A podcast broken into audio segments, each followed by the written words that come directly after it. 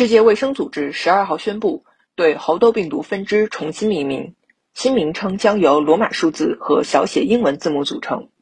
世卫组织在一份声明中说，由该组织召集的一个全球专家小组已就猴痘病毒分支的新名称达成一致，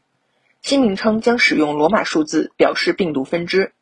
用小写字母表示亚分支。例如，专家们现在将此前刚果盆地分支称为分支一。将此前西非分支称为分支二，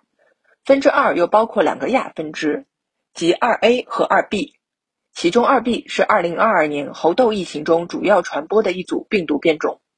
世卫组织表示，还将继续开展猴痘疾病和病毒的命名工作，同时各分支的新名称立即生效。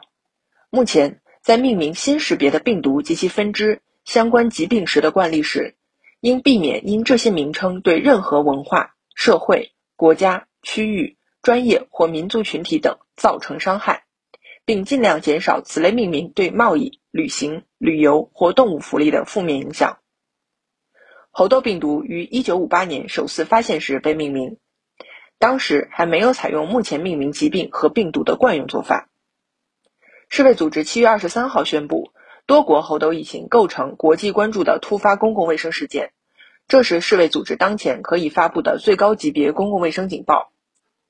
据世卫组织八月十号发布的猴痘疫情报告，已有八十九个国家和地区向世卫组织报告两万七千八百一十四例实验室确诊病例和十一例死亡病例，其中绝大部分病例来自欧洲和美洲地区。